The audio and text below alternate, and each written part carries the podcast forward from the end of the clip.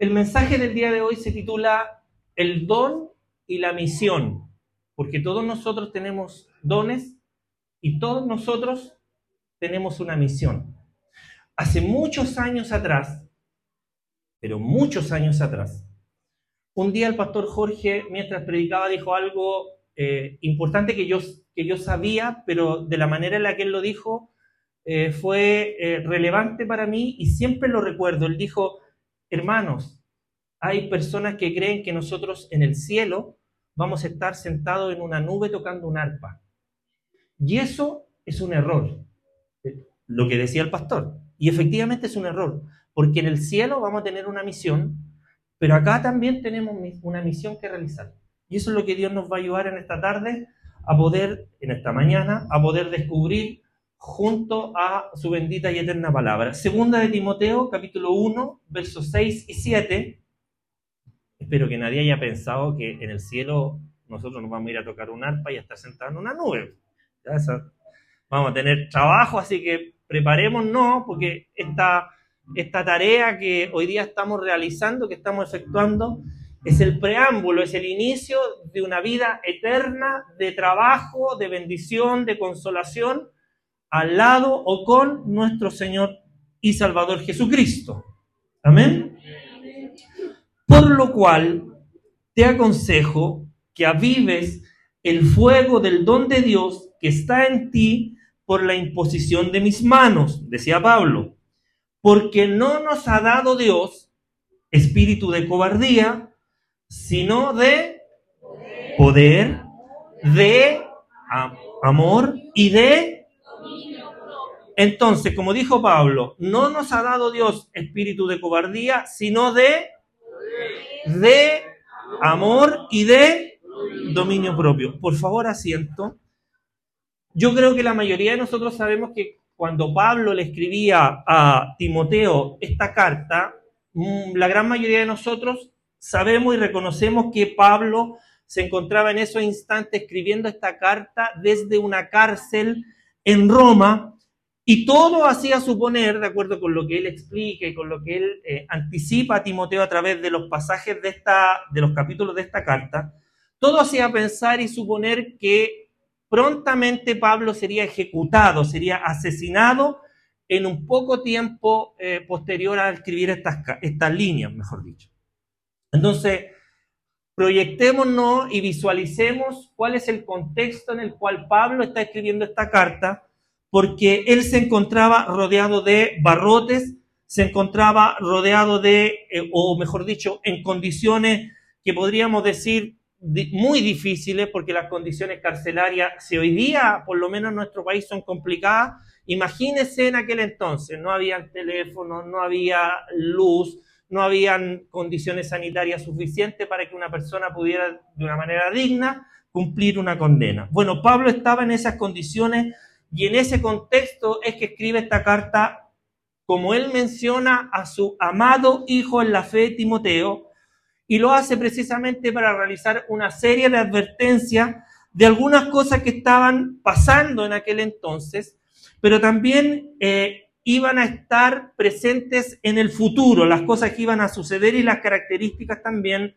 de los tiempos postreros y los tiempos futuros que estaban por llegar. Recuerde que usted le dice, Pablo le dice a Timoteo, Timoteo, en los postreros tiempos van a venir hombres engañadores, amadores. ¿Se acuerda que le escribe toda esa advertencia futura, de cierta manera, una profecía que le muestra o que le advierte, mejor dicho, a Timoteo las cosas que vendrían en el futuro?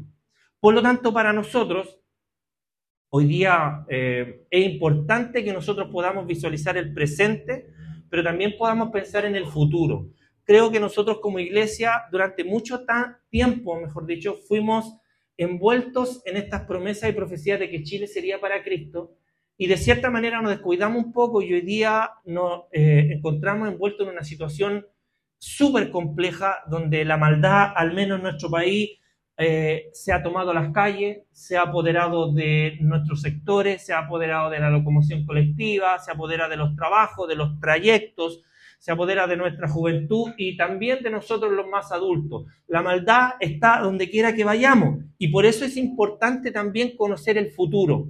las cosas que están por venir, cuál es nuestra misión, cómo nosotros deberíamos pararnos ante situaciones como esta, bueno, es lo que Pablo de alguna manera le está eh, advirtiendo a Timoteo. Mira, esta es la condición actual, Timoteo, y estas son las cosas que están por venir en el futuro.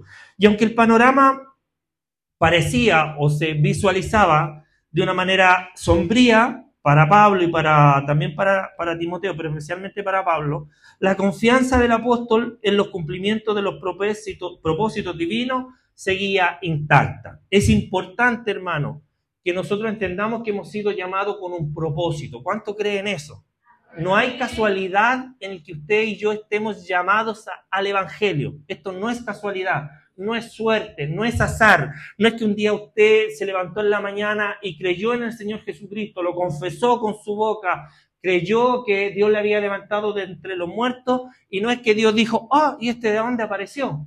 No, todo está dentro de un propósito, todo está dentro de un plan. Y ese propósito divino, hermano, para Pablo y también para nosotros hoy día está intacto. Y por esa razón Pablo le escribe a Timoteo, a este joven Timoteo, colaborador de Pablo en, y colaborador de, colaborador de Pablo en su ministerio, y lo exhorta y lo anima a tomar el relevo que él mismo estaba a punto de entregar. Pablo sabía que las condiciones no daban para que él pudiera seguir cumpliendo con su ministerio. Pablo lo sabía. ¿Y qué es lo que hace? Sabiamente, dirigido por el Espíritu Santo, toma a alguien, lo prepara, le dice, Timoteo, tú te tienes que preparar porque Dios quiere que tú continúes con este ministerio, porque la obra no se va a detener. Amén, la obra no se puede detener.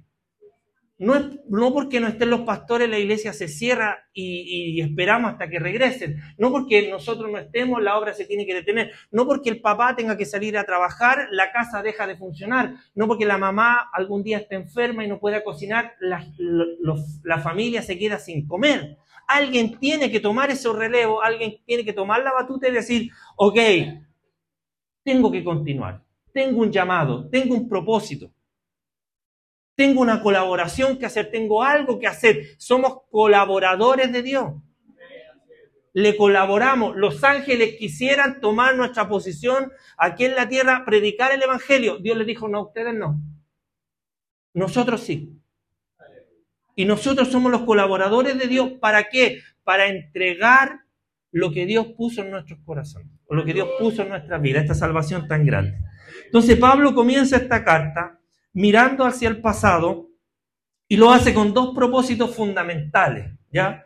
Por un lado, quiere de cierta manera razonar acerca de la causa por la cual se encontraba encarcelado, ¿ya?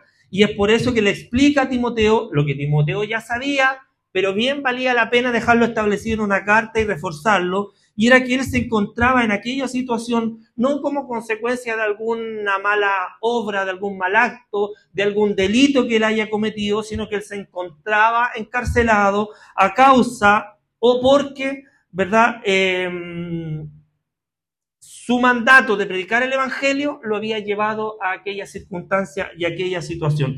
No por una razón delictiva. Pablo no estaba en la cárcel por, por ser un delincuente no era un delincuente, sino que Pablo se encontraba en aquel lugar arrestado por una razón muy diferente y esa razón era su fidelidad a Dios y a su palabra. Amén. Era su fidelidad, una fidelidad inquebrantable a Dios en el cumplimiento de, del ministerio que Dios le había entregado y también como predicador del Evangelio, apóstol y maestro a los gentiles, y lo que había llevado a y lo que lo había llevado a encontrarse en esa situación era precisamente eso, su compromiso inquebrantable. No como a nosotros que, oye, me da la impresión de que tú eres creyente. No, si yo a veces voy a la iglesia. A nosotros un poquito que alguien no, no, nos perciba como creyente y nosotros inmediatamente empezamos a retroceder. No si no soy tanto, no si no estoy tan metido, no si a mí me llevan, no si voy porque no tengo mucho que hacer. No, Pablo tenía una conciencia inquebrantable de, de, aquel que lo había llamado, de quien había entregado su vida, de que él tenía que haber muerto en un madero por sus pecados. Él sabía que en lugar de él, muerto en una cruz, lo había tomado Cristo por él. Y es la conciencia que nosotros tenemos que tener. Nosotros, aunque Pablo dice, con Cristo estoy juntamente crucificado, Pablo dice, ya no vivo yo, es Cristo el que vive en mí. Y a pesar de que nosotros nos equivoquemos, fallemos, pequemos, tenemos que recordar continuamente el sacrificio que Dios hizo por nosotros. Y que la salvación, hermano, es un tema personal. Yo puedo influir en los demás, por supuesto que sí, pero la salvación es personal. Por lo tanto, comencemos a preocuparnos de nuestra salvación, de lo que viene para nosotros, de nuestra fe, de nuestro ministerio, de nuestro llamado, eh, de una manera más personal y sin tanto pedirle al otro que haga cosas que yo espero que haga el otro. Nosotros constantemente le estamos pidiendo a otro que hagan cosas que nosotros no somos capaces de hacer. Y esas son actitudes sumamente eh, fariseas que Cristo eh, recriminó de una manera súper potente. Y dijo, ustedes se preocupan de lo externo, ustedes se preocupan de leer la palabra, pero ustedes no hacen lo que dice la palabra. Ustedes se preocupan de ponerle carga a otras personas que ustedes mismos no son capaces de llevar. Entonces es importante que nosotros nos vistamos, que nuestro atavío sea el interno de un corazón limpio y sincero, que entienda de que la salvación es personal y que cuando yo le pido a otro una cierto, un cierto estándar o una cierta medida, yo tengo que ser capaz de cumplir con ese estándar y con esa medida que le pido a los demás. Yo no le puedo decir al que está a mi lado, oiga, ore más, si yo no oro más. Entonces yo a veces le pido a otro medidas o estándares que yo no soy capaz de cumplir. Por eso es que a veces nuestros propios hijos no creen lo que nosotros decimos. Hijos, tienes que orar y nunca nos ven orar a nosotros. Hijo, tienes que creerle más al Señor y nosotros no le creemos al Señor.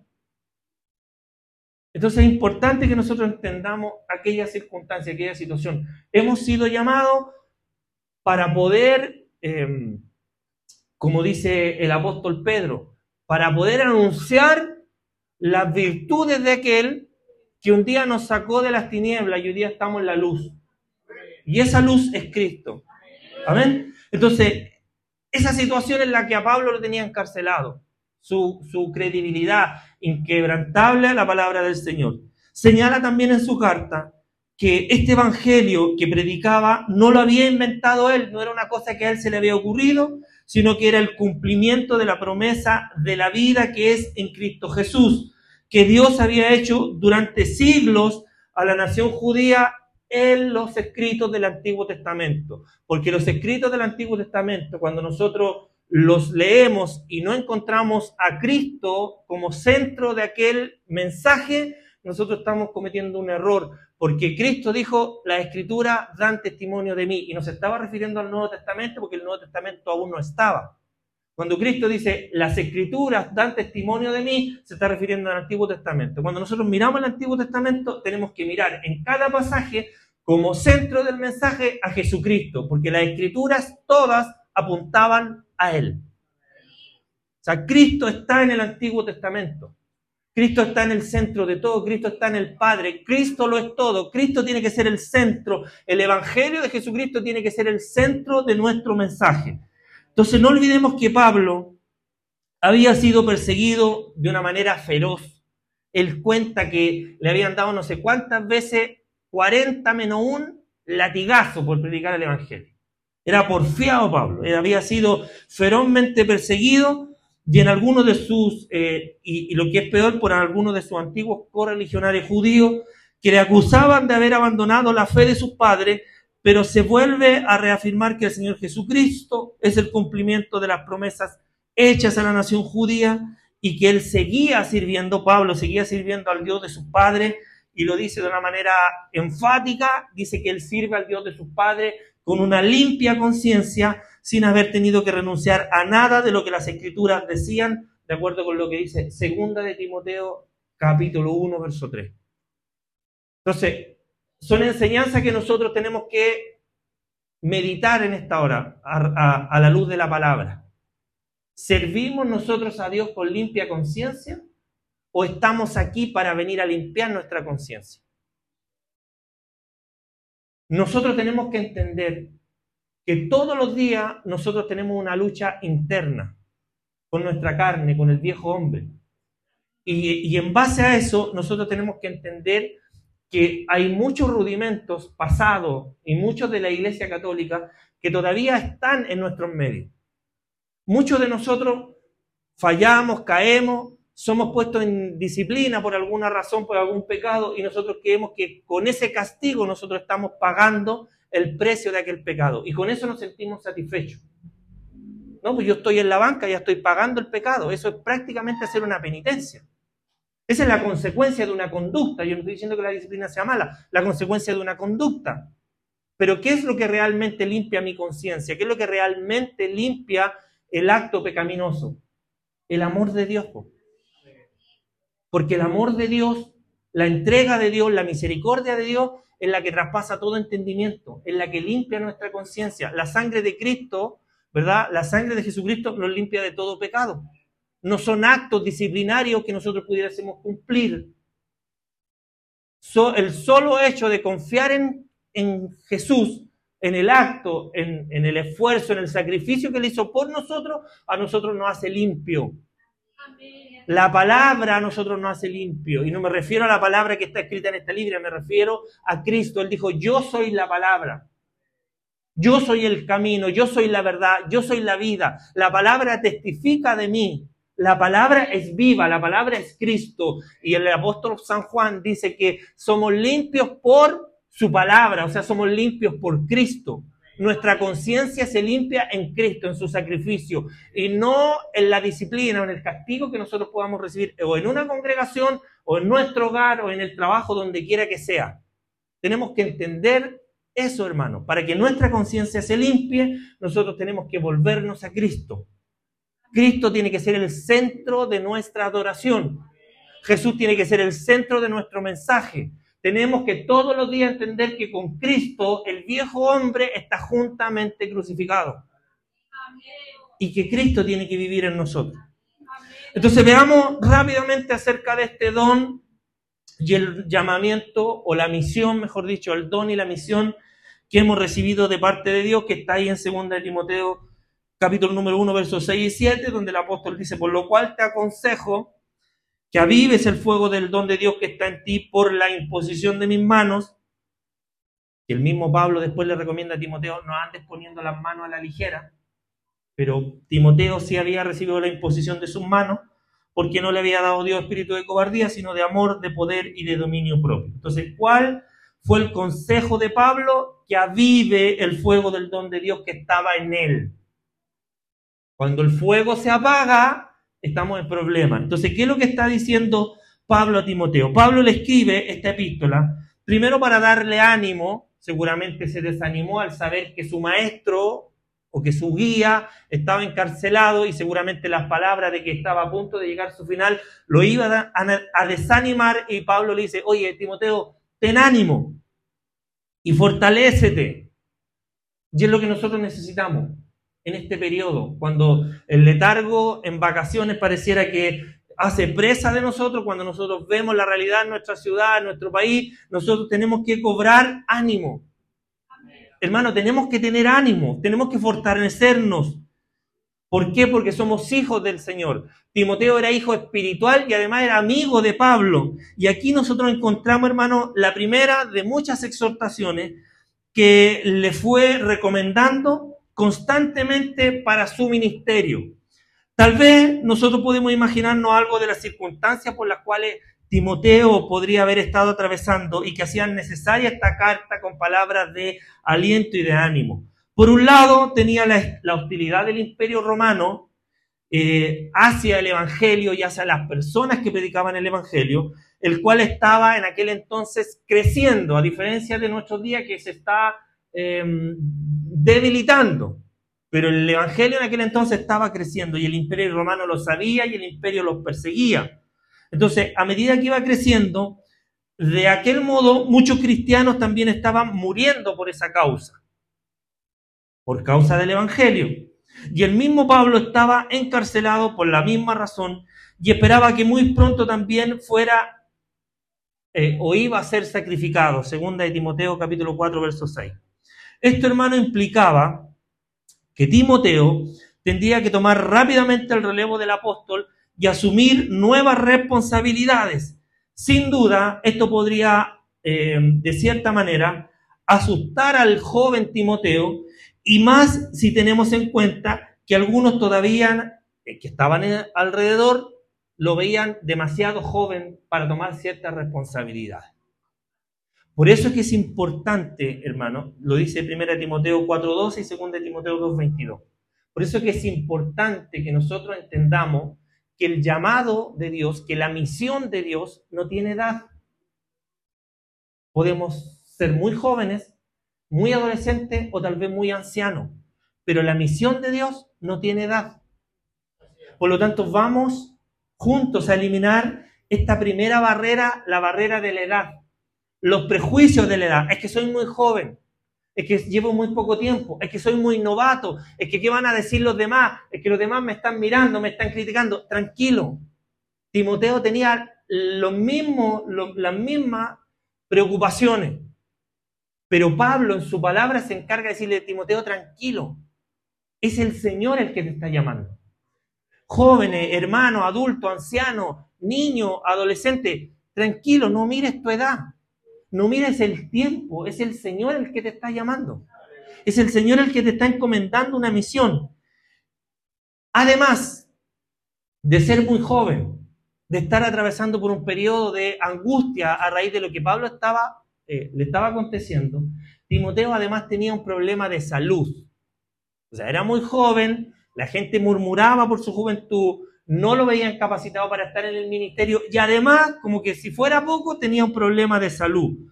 Primera de Timoteo 5:23. Y si esto no fuera suficiente, Pablo le anuncia que en el futuro estaban por llegar tiempos peligrosos, como dice 2 de Timoteo 3, del verso 1 al 13. O sea, tenía, por decirlo de alguna manera, Timoteo tenía todo en su contra para que pudiera decir, mira, Pablito, yo te estimo mucho, encuentro que eres un hombre muy valiente, pero con esta yo no, no, déjame acá donde estoy nomás, déjame acá en la banca, déjame aquí tranquilo, soy joven, la gente habla mal de mí, pareciera que este no es el tiempo, además tú estás preso, ¿quién me va a respaldar?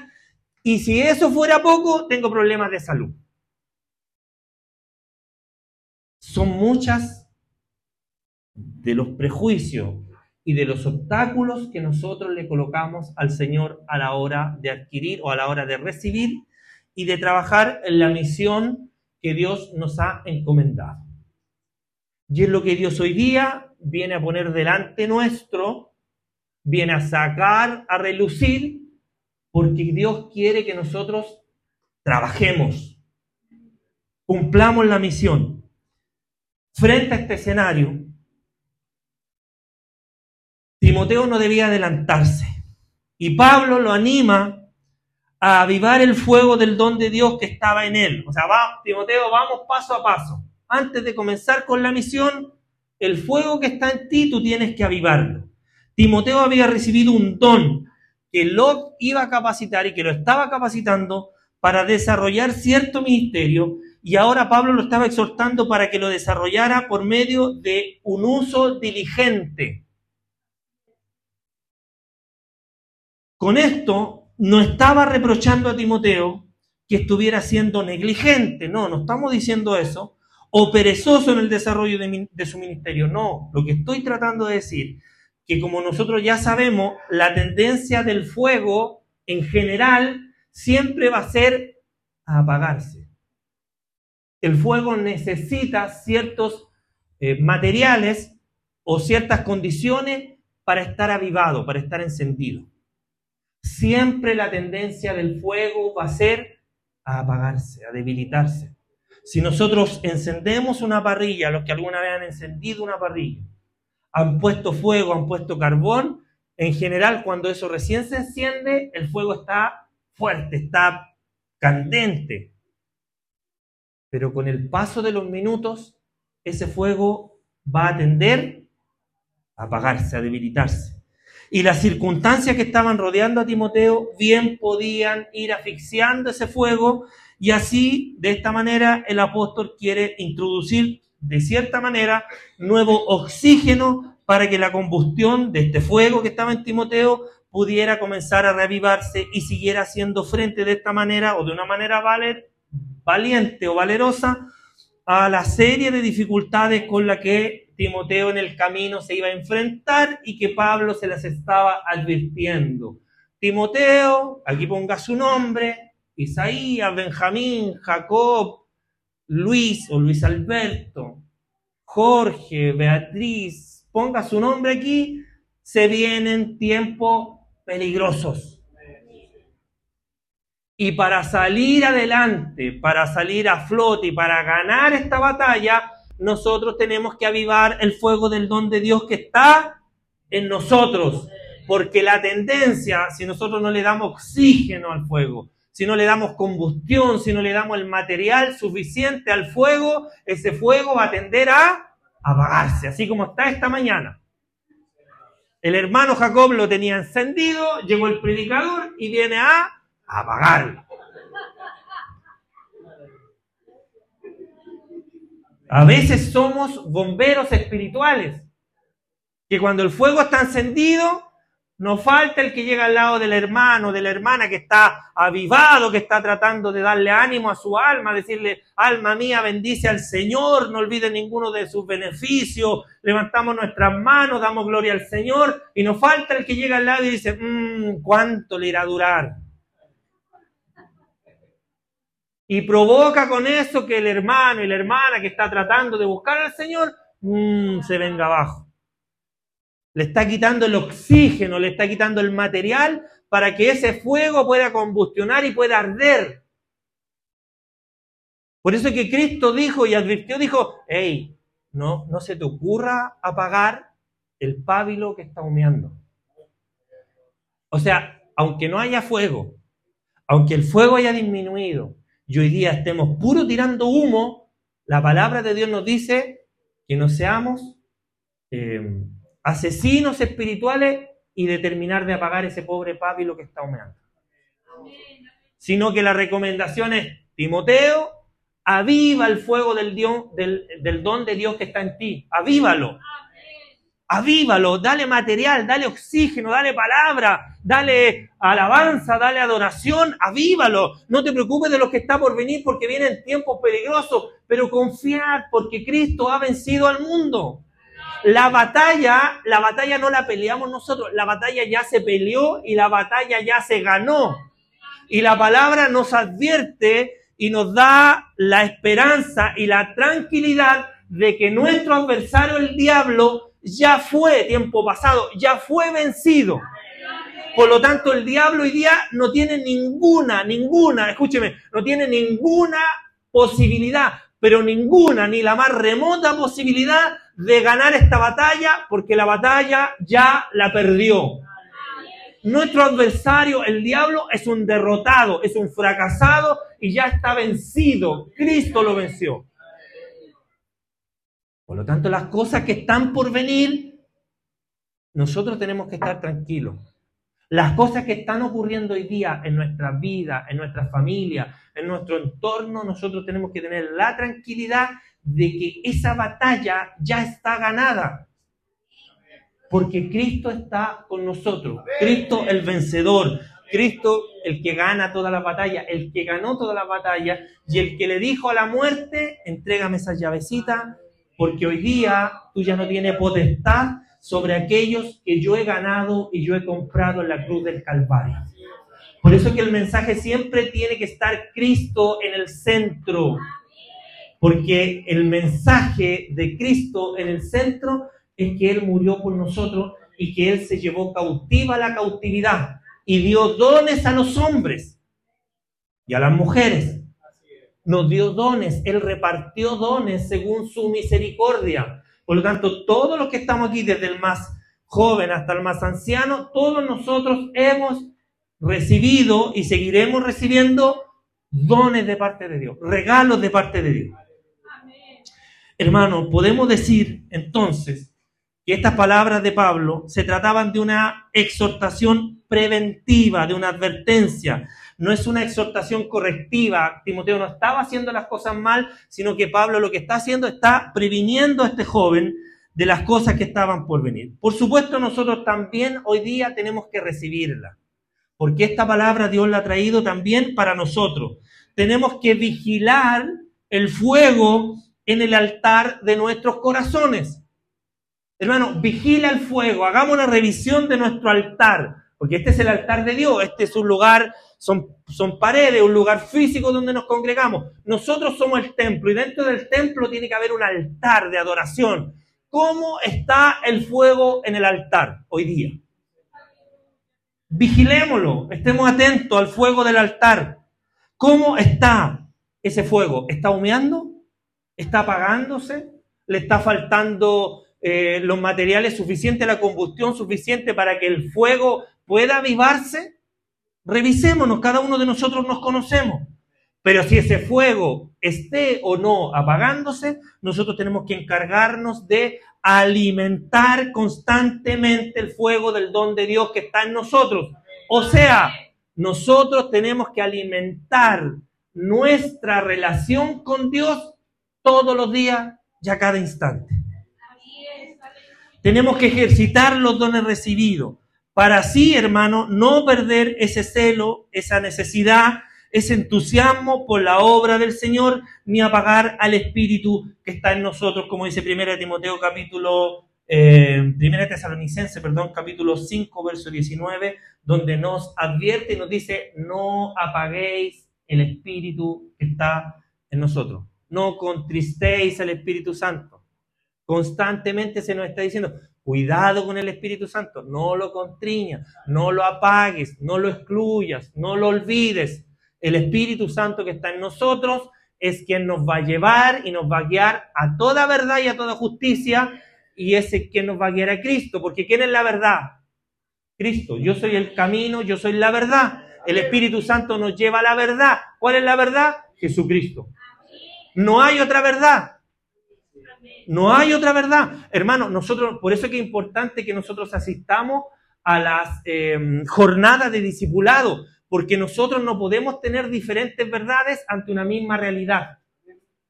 Porque Cristo dijo, nos establece en su palabra que Él quiere que nosotros hablemos una misma cosa, tengamos un mismo sentir, tengamos un mismo pensar. ¿Por qué tenemos que tener un mismo pensar? Porque Cristo es la cabeza, nosotros somos el cuerpo. ¿Dónde está el cerebro? ¿Dónde está el ente pensante en nuestros cuerpos? En la cabeza. Aquí está el cerebro. ¿Quién es la cabeza? Cristo. De la cabeza nace un solo pensar y un solo sentir. ¿Quién ejecuta ese pensar y ese sentir? El cuerpo. O sea, nosotros. Nosotros ejecutamos lo que la cabeza nos dice. Cristo es la cabeza. Nosotros el cuerpo. Nosotros ejecutamos. Mi mente dice, camina hacia allá, yo voy hacia allá. El cuerpo ejecuta lo que la mente dice. Nosotros, cuerpo, ejecutamos lo que Dios nos está estableciendo a través de la cabeza que Él estableció, la cabeza de la iglesia que es Jesucristo. Por eso es que es importante que no apaguemos, no contristemos al Espíritu Santo que está en nosotros, porque Él es el encargado de llevarnos a la verdad, de llevarnos al altar, de llevar el sacrificio constante al altar para que ese fuego no se apague. ¿Se entiende? Entonces, Pablo le dice a Timoteo, en segundo lugar, el don de Dios que está en ti por la imposición de mis manos. O sea, después de haberlo saludado, después de haberle demostrado que Dios estaba con él, de que no se preocupara, de que él tenía, de que él tenía un llamado a servir, Dios le dice, después de esto, Después de salvarnos, después de darnos una vida nueva, Dios nos ha repartido diferentes dones como Él ha querido. Dios nos ha repartido dones como Él ha querido. 1 Corintios 12, 11. Él reparte dones. Ah, es que a mí me gusta. No, no, no, si no es lo que a nosotros nos gustaría. Él reparte dones. Él el que reparte los dones. A mí me gustaría hacer lo que el hermano hace cuando está en la puerta, me gustaría tener el don de servicio, me gustaría tener discernimiento, ciencia, palabra, me gustaría tenerlo, buena obra desea. Pero hay que rogar al dador de los dones para que él reparta dones. Pero los que hoy tenemos, tenemos que trabajarlos y tenemos que trabajarlos bien, con actitud, con esperanza, con responsabilidad. Porque el dador de los dones, el dador de la viña, un día también va a exigir y va a pedir una cuenta por lo que él repartió y en la manera en la que nosotros utilizamos algo que no era nuestro, sino que fue solo por misericordia entregado. ¿Ya? Entonces, los dones los reparte él como él quiere. Primera de Corintios 12:11, ya lo dijimos. Estos dones, hermanos, van a servir para capacitarnos a nosotros como cristianos para el servicio al Señor en las áreas específicas del ministerio a la que cada uno de nosotros ha sido llamado. Todos nosotros tenemos un llamado, ¿sí o no? Ya. ¿Estamos claros con eso? Nadie está aquí por casualidad, eso ya lo entendimos, ¿verdad? Todos tenemos un llamado. Y ese llamado lo efectúa Dios al ministerio. A distintos ministerios, no me estoy refiriendo solamente porque a veces uno confunde y dice, no, el único ministerio es el pastorado. No, hay distintos ministerios. Y Dios nos ha, nos ha hecho un llamado para diferentes ministerios. ¿Y cómo nosotros vamos a considerar o, eh, a continuación cada uno de esos llamados? Bueno, Timoteo había recibido un don muy especial, por ejemplo, sobre el que Pablo le comienza a hablar ahora. Y que también había mencionado varias veces en la primera carta que le había escrito a Timoteo, por ejemplo, en 1 Timoteo 1.18 este mandamiento, hijo Timoteo, te encargo para que conforme a las profecías que se hicieron antes, en cuanto a ti, las profecías eran anteriores, ya tenía una promesa, Pablo sabía que Timoteo tenía una promesa porque ya habían profecías sobre él. Entonces, antes, profecías que se hicieron antes en cuanto a ti, milites por ella la buena milicia. Primera de Timoteo 4:14 dice, no descuidéis, no descuidéis, no descuidéis esto español, no descuidéis el don que hay en ti, que te fue dado mediante profecía con la imposición de las manos del presbiterio. O sea, ya tenía un llamado, ya tenía un encargo. Hay muchos de nosotros que tenemos encargos, tenemos llamados de parte de Dios. A veces algunos los olvidamos, han pasado tantos años que olvidamos el llamado que Dios nos ha hecho. Pero es importante que recordemos cuáles son las profecías, los llamados, los ministerios que Dios nos ha encargado desde ya hace mucho tiempo. Paciencia, que ya se viene el momento de poder cumplir. ¿Alguien aquí quiere cumplir, no? Sabemos que los dones son dados por el Espíritu Santo y no por los hombres, 1 Corintios 12. Así que lo más probable es que la imposición de las manos fue llevada a cabo en un acto público por el cual la iglesia reconoció mediante sus ancianos el don y la misión que Timoteo había recibido. En este caso, tratándose de un don de gran importancia para toda la iglesia, contó también con la singular identificación del mismo apóstol Pablo. Aparentemente, Pablo estaba llevando los pensamientos de Timoteo al comienzo mismo de su ministerio. Y sin duda, él recordaría perfectamente aquellos momentos y la forma en la que Dios había dirigido todas las cosas para que llegaran a formar parte del equipo o para que él llegara a formar parte del equipo ministerial y del entorno del apóstol Pablo. Para eso Pablo lo había preparado.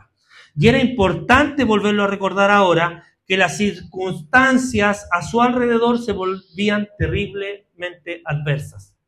Hermano, es importante que de parte de Dios, yo hoy día a ti a pesar de las situaciones que tú estás pasando, te recuerdes que tienes una misión y un llamado de Dios. Y las circunstancias adversas que hoy estás pasando no son casualidad. Y hoy Dios te viene a recordar a través de estas palabras de que Dios está ahí. A pesar de las circunstancias, aunque las circunstancias se vean difíciles, complicadas, aunque el futuro se vea complejo, yo te tengo que decir de parte de Dios que Dios está en control, de que tú tienes un llamado, de que tú tienes una misión y de que Dios se va a encargar de que tú cumplas esa misión, aunque el momento sea difícil. Esto no lo tengo que gritar, ni decir de una manera em, fingida o de una manera alterada para que tú lo puedas entender. mis ovejas oyen mi voz, dijo Cristo, y me oyen y me siguen. Yo hoy día te tengo que decir, de esta manera en la que Dios me manda, que a pesar de la circunstancia la cual tú puedas estar pasando hoy, Dios está en control. Y el llamado y la misión la tienes que cumplir. Amén. A pesar de la circunstancia. Y ojo, que vienen tiempos aún más peligrosos. Pero Dios está ahí. De la misma manera en la que el apóstol Pablo era apóstol de Jesucristo por la voluntad de Dios, no por su propia voluntad, también había sido voluntad de Dios que Timoteo recibiera el don y ministerio que tenía. Algo que en su caso había sido ampliamente confirmado, como ya le dije, por la iglesia en su conjunto, como dice Hechos capítulo 15, verso 1 en adelante. Todo esto, hermano, debería fortalecer el ánimo de Timoteo y todo esto también tiene que fortalecer nuestro ánimo. Tiene que fortalecer nuestro carácter frente a las pruebas a las que nosotros nos vamos a tener que enfrentar y a las cuales nosotros nos estamos enfrentando, ya que Timoteo y Pablo estaban realizando un ministerio no para ellos mismos, sino que estaban realizando una labor a la que Dios les había llamado. Tú estás aquí, yo estoy aquí, porque Dios nos ha llamado. Y no es algo que nosotros estemos buscando por nosotros mismos. Dios nos llamó. Y Dios no nos ha dado un espíritu de cobardía. Lo decía la palabra. Pablo le explica a través de esta frase que Dios no nos ha dado espíritu de cobardía, que él debe desarrollar el don de Dios que está en él. En primer lugar, hay algo que evitar, y eso que tenemos que evitar se llama cobardía. Y en segundo lugar, le muestra tres aspectos positivos que iban a contrarrestar el anterior, o sea, lo negativo, la cobardía le da tres aspectos positivos que deberían estar siempre presentes en él y tiene que estar presente en usted y también en mí. Pareciera que siempre destaca más lo negativo. No si él es tan bueno, pero tiene este problema, lo negativo.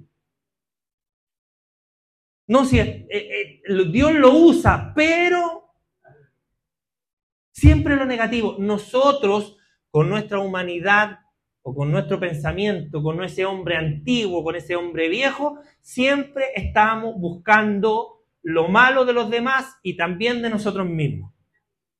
Siempre, hermano, siempre estás destacando lo negativo.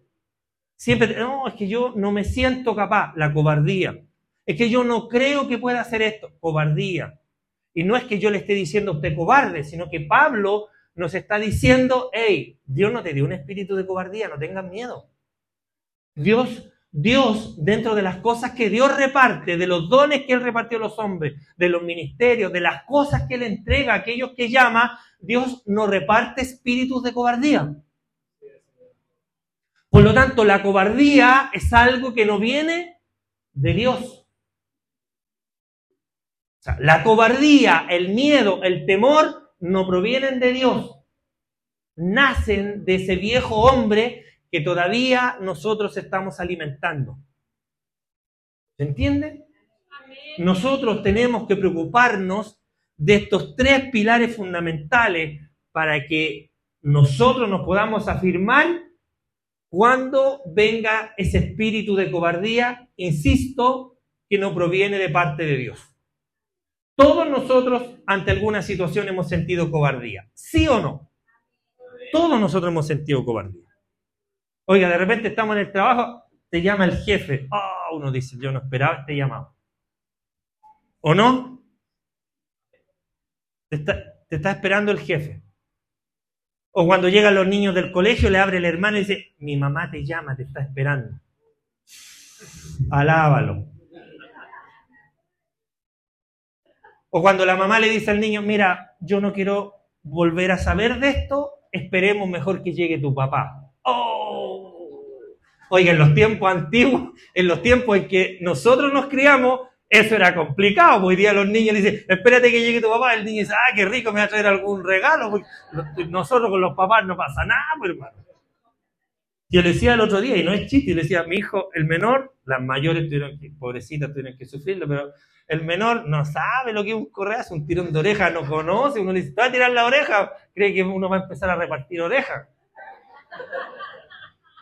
Entonces, pero son situaciones en las que aflora el temor, el miedo, la incertidumbre, la cobardía. En la casa se enojó la señora, se enojó el marido, ¡ay! se me levantó el diablo! Y viene la cobardía. Oiga, sí, eh, perdone, paréntesis, perdóneme lo que voy a decir, pero nosotros andamos viendo al diablo en todos lados. Entonces, cuando en la casa hay problemas, ¡ay! No, se me levantó el enemigo. No, tranquilo. Si el enemigo no se puede levantar en un terreno que ha sido comprado, que ha sido limpiado, que ha sido aseado y ha sido adquirido por un precio incalculable. Entonces, resístalo nomás, resístalo ahí, mantente allá afuera porque aquí no tienes cabida, resístalo ahí y él va a tener que huir, porque cuando usted recuerde que la batalla ya está ganada y el enemigo ya está vencido, nosotros tenemos, tendremos entonces la seguridad y la tranquilidad de que no somos nosotros los que peleamos, sino que es Cristo el que pelea la buena batalla. Entonces Dios, a través de esta palabra del apóstol, de estas palabras para nosotros los gentiles, porque Pablo fue llamado al ministerio de los gentiles, por eso que nosotros es importante que podamos entender acerca de estas revelaciones que Dios le entrega a Pablo para nosotros, qué es lo que Dios quiere de nuestra conducta y de nuestro caminar. Es importante que recordemos esto. Pablo le dice, Timoteo, no te asustes, porque un espíritu de cobardía no puede ser dado por Dios. Y ahí le entrega entonces tres pilares fundamentales para qué? Para que él estuviese firme ante esta clase de temores. Él tiene que estar eh, recibe estos pilares, recibe estas herramientas, estos aspectos positivos, insisto, voy a insistir en lo positivo, porque Dios quiere que en eso pensemos, en las cosas buenas, en las cosas amables, en las cosas em, que Él tiene reservada para nosotros. En eso quiere que Él pensemos, entonces Él refuerza estos tres aspectos positivos que iban a contrarrestar el espíritu de cobardía. ¿Cuáles son?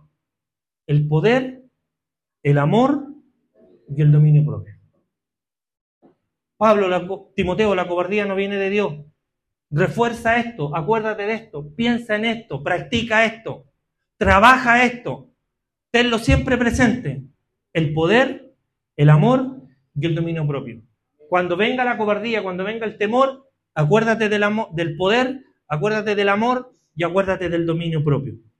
Eso son las tres características fundamentales para evitar la cobardía, porque como nosotros ya sabemos, Satanás siempre va a usar la violencia, porque Satanás es violento, va a usar la persecución, va a usar la intimidación, va a usar las amenazas, ¿para qué? Para lograr inspirar en nosotros o colocar ese espíritu de cobardía. Otras veces se sirve del temor al que dirán, a ver si nosotros nos sentimos desprestigiados o menospreciados por causa de nuestra fe. En otras ocasiones, Él se va a sustentar en asumir, eh, en que nosotros no asumamos esos riesgos que pensamos que es trabajarle al Señor, sino nosotros identificamos o no nos identificamos como creyentes o como hijos del Señor. Hermano, es fundamental que nosotros tengamos estos pilares. Yo no voy a ahondar en cada uno de ellos porque vamos a hacer el mensaje demasiado largo, pero lo importante es que nosotros entendamos que Dios nos ha llamado. Que nosotros tenemos dones para servir al Señor. Que nosotros hemos sido llamados para servir al Señor en diferentes ocasiones, en diferentes ministerios y en diferentes situaciones y circunstancias. Quédate con esto. A pesar de la circunstancia que tú hoy estás viviendo, por muy fuerte que sea, por muy trágica que sea, no sientas temor, no sientas cobardía. Porque Dios te ha dado, nos ha dado poder. Dios nos ha dado amor y nos va a dar el dominio propio para enfrentar estas, estas de aquel que ha venido a robar, de aquel que ha venido a matar y de aquel que ha venido a destruir. Pero no te preocupes, porque esa batalla ya está peleada y esa, esa batalla ya está ganada. La ganó nuestro Señor al morir por nosotros la cruz del Calvario. Póngase de pie. Recuerda que las manos ya fueron puestas sobre ti. Haz memoria del llamado a servir que Dios te ha dado. Haz memoria de lo que Dios ha puesto en ti, en tu corazón. Han pasado muchos años. Tal vez cuando fuimos jóvenes muchas veces se nos hicieron profecías, se nos entregaron ministerios, dones, llamados, y nosotros con el tiempo los vamos olvidando. Recuerda que David, un joven muchacho que pastoreaba ovejas, se le impusieron las manos para reinar sobre Israel y pasaron muchos años hasta que aquella profecía se pudiera cumplir. Pero es importante que recuerdes esto, que tenemos que servir al Señor. Lo tenemos que hacer con alegría, lo tenemos, que hacer, tenemos que hacer con devoción, lo tenemos que hacer de una manera respetuosa y lo tenemos que hacer de una manera laboriosa. Porque dentro del ministerio, dentro del llamado, dentro del servicio, hermano, las cosas para Dios tenemos que hacerlas con excelencia y también con alegría. Sirva a Jehová con alegría. Déjele la batalla a Él, porque la batalla ya está ganada. Él no tiene arte ni parte. El enemigo no tiene parte en tu vida, porque tu vida, mi vida, ya fue comprada a precio de sangre. Y mientras Cristo se mantenga en el centro de tu vida, de tu adoración, de tu devoción, de tu clamor, tranquilo, el control está en manos del Señor. Amén. Vamos a orar entonces. Porque necesitamos poder. Necesitamos amor y también necesitamos dominio propio. Son importantes para contrarrestar la cobardía. Y vamos a orar en esta mañana. Vamos a orar para que aquel que reparte dones pueda derramar esos dones sobre nosotros. A lo mejor hay alguien que está pidiendo algo. Me refiero en lo espiritual. Alguien que está pidiendo a lo mejor que se libere esa batalla espiritual que está librando hoy día en su casa, en el trabajo, con en el matrimonio, no lo sé. Pero hay alguien que necesita hoy día que esa batalla se libere, que esa, que esa guerra hoy día se gane. Y a lo mejor tiene miedo, que es normal, somos seres humanos, es parte de nuestra naturaleza caída el tener miedo, el tener vergüenza, el tener cobardía. Pero Dios está aquí, el dador de la vida. La palabra está aquí, Cristo es la palabra. Yo te invito a que cierres tus ojos junto conmigo y podamos orar en conjunto a nuestro Señor.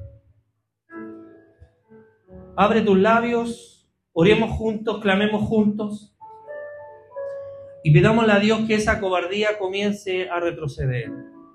Señor, tú conoces muy bien nuestro andar nuestro descansar, nuestra salida y también conocen nuestra entrada. Señor, cuando abrimos nuestros ojos antes que nuestro pensamiento, antes que nuestros labios se abran, antes que la palabra esté en nuestros labios, Señor, tú ya la conoces. Tú nos conoces tan bien, Señor, que sabes especialmente quienes hoy están pasando por momentos de dificultad que así como Timoteo están nerviosos, ansiosos, con temores, con preocupaciones, pensando de que las cosas están saliendo de control, puedan entender esta mañana que el dador de la vida, que el autor y consumador de nuestra fe, que el sumo sacerdote, que el león de la tribu de Judá, que el alfa y el omega, el principio y el fin, el primero y el último, el que dejó los cielos para encarnarse y finalmente morir en una cruz, para morir y levantarse de entre los muertos al tercer día, para llevar cautiva la cautividad, para arrebatarle la llave de la muerte, Señor, desde, desde esas mismas garras, y que hoy está sentado a la diestra del Dios Padre, tiene el control de todas las cosas. Tiene el control de nuestras vidas, de nuestros pensamientos y tiene también el control de todas las situaciones que están ocurriendo a nuestro alrededor. Solo queremos pedirte que nos ayudes a entender cuál es el propósito de cada una de aquellas situaciones. Cada circunstancia por la cual estamos atravesando tiene un propósito. Cada una de las circunstancias, de los dolores, de los problemas que estamos atravesando, tiene un porqué, tiene un para qué. Señor, tiene, tiene una razón de ser, no son casualidades.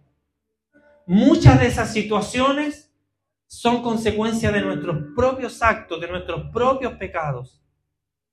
Señor, pero en esta mañana queremos acudir a tu presencia, a tus plantas, entrar confiadamente al trono de la gracia y pedir socorro, Señor.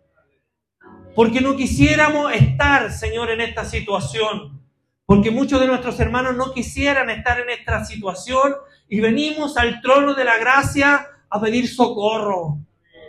Así como Pedro un día te vio caminando por las aguas y quiso también, Señor, realizar esa misma acción, pero cuando se hundió, recordó esas palabras y dijo, Señor, sálvanos.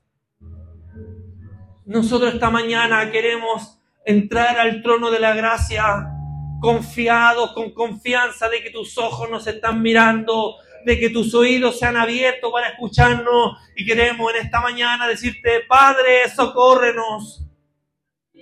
Hemos venido a tu presencia a pedir socorro, a dar gracia, pero también a pedir ayuda, porque no somos capaces de sortear esta situación por la cual estamos pasando.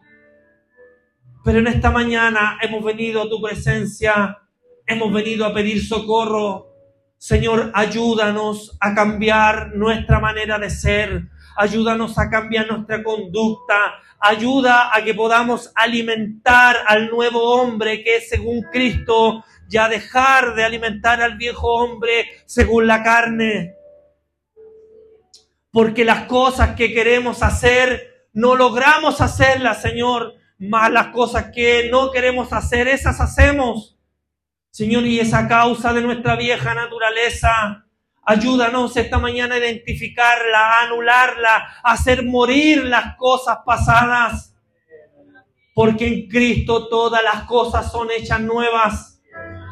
Señor, ayúdanos a alimentar a este nuevo hombre, este nuevo hombre que es conforme al Espíritu, este nuevo hombre que no es conforme a la carne, sino que es un hombre espiritual, es un hombre renovado, es un hombre nuevo, es un hombre que nació de nuevo, una mujer que nació de nuevo según el Espíritu.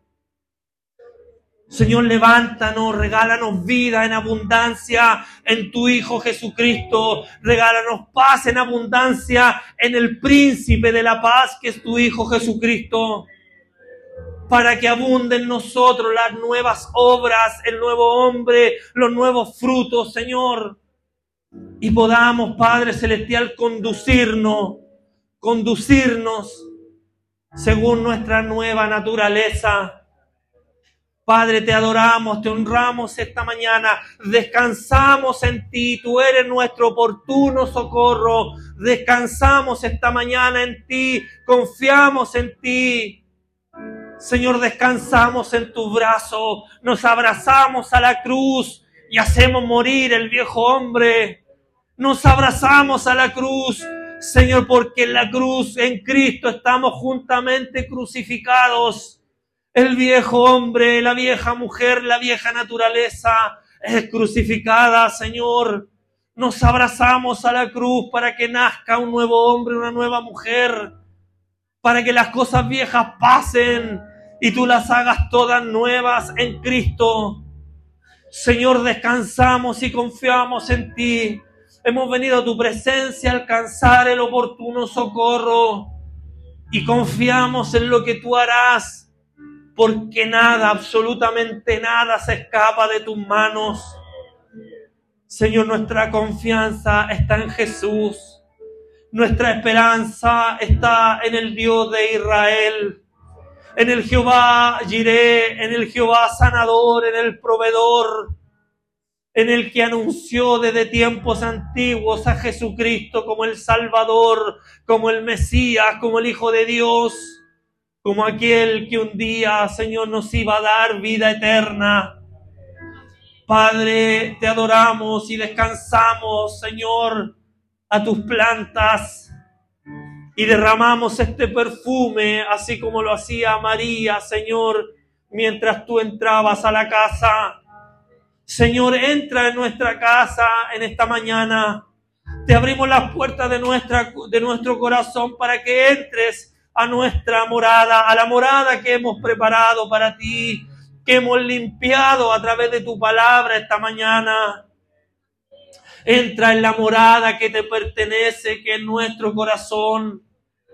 Mientras nosotros derramamos el perfume, el perfume a tus pies mientras nosotros derramamos nuestro perfume a tus pies y lavamos tus pies con nuestra adoración, con nuestras lágrimas, porque es aquí donde nos conviene estar, es a tus plantas donde nos conviene estar, es en tu presencia donde descansamos, donde encontramos la fuerza, la esperanza, la motivación, la creencia, la fe, la seguridad en que tú responderás y harás nuevas todas las cosas. Señor, en un acto de fe entregamos nuestras preocupaciones, nuestra cobardía en tus manos y descansamos en ti. Vamos a disfrutar cada minuto en tu presencia. Vamos a intentar por todos los medios, Señor, avivar el fuego del don de Dios que está en nosotros. Y aunque esté humeando el fuego, aunque ya no se vean brasas, Señor, nosotros vamos a avivar el fuego del don de Dios que está en nosotros. Señor, que tu iglesia reciba esta palabra. Que tu iglesia reciba esta palabra, Señor. Que nuestras vidas reciban esta palabra y que el fuego del don de Dios que está en nosotros se avive y ese mismo nos ayude para que la cobardía se elimine y el poder, el amor y el dominio propio sean una constante en nuestra vida para anunciar tu palabra, para cumplir el ministerio y para servir de una manera decente, Señor, como tú te mereces. A ti la gloria, la alabanza y a nosotros, a nosotros tu bendita misericordia. En el nombre de Jesús. Amén y amén. El coro tiene la oportunidad, hermano Jacob García también, por favor, puede tomar esta, este lugar. Dios le bendiga, hermano.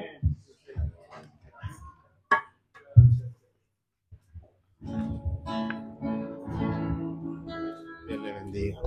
Gracias.